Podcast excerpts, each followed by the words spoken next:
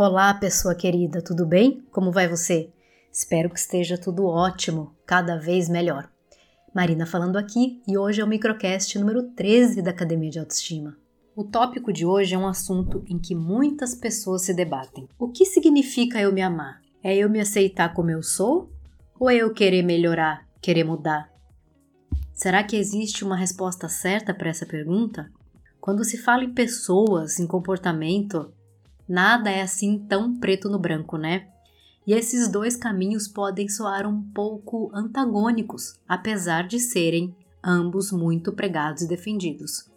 Existe uma corrente que defende a autoaceitação acima de qualquer coisa, enquanto existe um time que defende que você deve buscar melhorar, evolução, não se acomodar, se superar, querer estar cada dia melhor, dar o seu melhor, ser a sua melhor versão.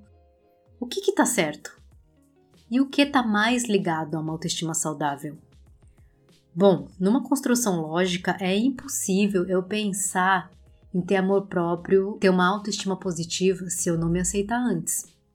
Aceitar quem você é, do jeito que você é e como você é, é um passo anterior e inevitável ao amor próprio e à autoestima saudável. Se eu não me aceito, é impossível me valorizar. Entretanto, a aceitação, a autoaceitação, né, não significa o mesmo que acomodação. O fato de eu me aceitar como eu sou não quer dizer que eu vou ficar acomodada e não vou buscar melhorar e evoluir. Muitas pessoas se agarram ao discurso da autoaceitação quase como forma ideológica, e pode ser que seja para mascarar algumas coisas. Por exemplo, a incapacidade de assumir responsabilidades. Essa é uma forma de continuar na zona de conforto e não encarar os desafios da vida, evitar as dores, muitas vezes alguns sofrimentos que a gente passa nesse processo de desenvolvimento natural esse discurso de autoaceitação pode ser também para justificar comportamentos inadequados ou nocivos. É aquela pessoa que tem a síndrome da Gabriela, né? Eu sou assim. Se você quiser continuar perto de mim, se você quiser continuar o relacionamento, se você quiser continuar sendo meu amigo, minha amiga, você tem que me aceitar assim do jeito que eu sou. Eu sou assim. E essa pessoa sustenta esse discurso mesmo que esteja magoando e ferindo outras pessoas, prejudicando seus relacionamentos interpessoais e pode estar até mesmo se ferindo. Por conta desse discurso muito enraizado de que é preciso se aceitar e que você não pode mudar por causa de ninguém. Depende, né? Se o seu comportamento não está sendo saudável e produtivo nem para você, nem as pessoas que você gosta, então mudar muitas vezes é uma saída inteligente, principalmente de inteligência emocional. Mas as pessoas que levantam essa bandeira muito forte da, da autoaceitação com esse viés de não querer mudar, podem estar também querendo mascarar um medo. Medo de mudar, medo de ser diferente, medo de abandonar hábitos. É preciso uma dose de maturidade e de responsabilidade pessoal para não usar a autoaceitação como forma de estagnação, como forma de mascarar esse medo de não fazer mudanças, como forma de continuar na zona de conforto. É claro que devemos nos amar incondicionalmente sempre, e nesse sentido a autoaceitação é um bálsamo. Mas usar a justificativa da autoaceitação como uma espécie de desculpa para continuar com padrões de comportamentos que são prejudiciais, pode estar, na verdade, roubando a chance de uma vida com mais autenticidade, com mais plenitude, com mais leveza, com mais alegria. Por isso é importante você saber discernir se você está usando esse discurso de autoaceitação para evitar fazer mudanças positivas Aí você pode se fazer uma pergunta bastante simples. O fato de você aceitar isso que você não quer mudar te deixa feliz? Verdadeiramente feliz no seu interior? Você se sente tranquila fazendo a coisa certa? É como uma pessoa que eu atendi alguns anos atrás. ela estava passando por uma, um momento delicado no casamento dela. Entre outras coisas, ela estava com uma criança pequena e durante a gravidez ela ganhou bastante peso não conseguiu perder tudo, mas ela estava especialmente incomodada com as mamas, ela estava com vergonha do marido, porque mudou muito de como era antes dessa primeira gravidez. E ela estava com vergonha desse marido, estava evitando ele, estava com vergonha de ser tocada, de ser vista, e começou a criar um monte de coisa na cabeça dela. Que ele ia acabar procurando outra, que ela não era assim mais tão atraente para o marido. Essas minhocas, que eu acho que vocês sabem bem como são.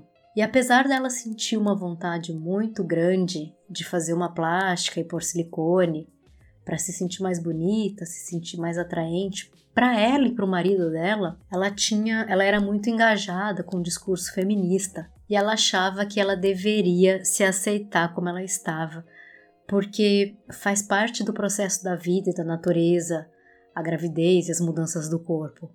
Ela se dizia constantemente que se ela se submetesse a uma cirurgia, ela estaria ferindo a ideologia, aqueles valores que ela estava agarrada, a própria identidade que ela tinha construído para ela mesma.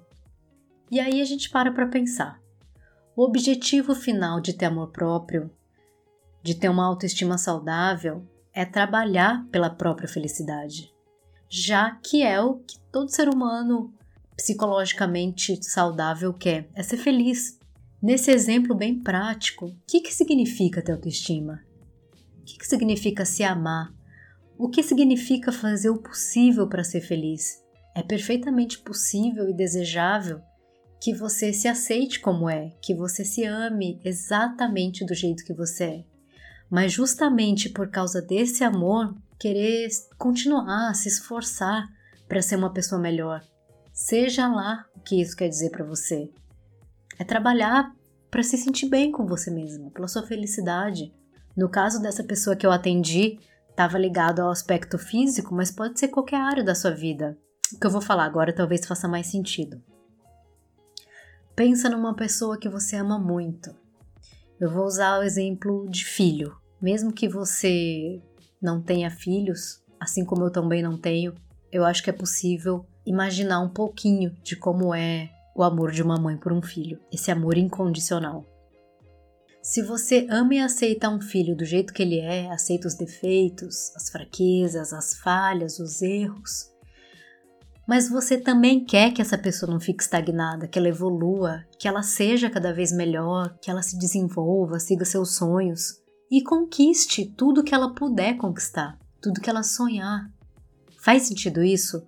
Eu acho que faz, mas eu tenho visto mulheres presas num discurso da autoaceitação como forma de afirmação do amor próprio, do valor pessoal, só que elas não percebem que elas acabam se negando às possibilidades de se construírem.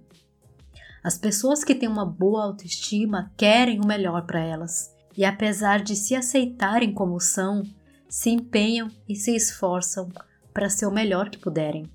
Se dedicam a desenvolver seu potencial em todas as áreas, de todas as formas possíveis que dê para melhorar. E normalmente são pessoas que não estão acomodadas, Entretanto, esse processo não deve ser feito como um pesar, não deve ser sacrificante.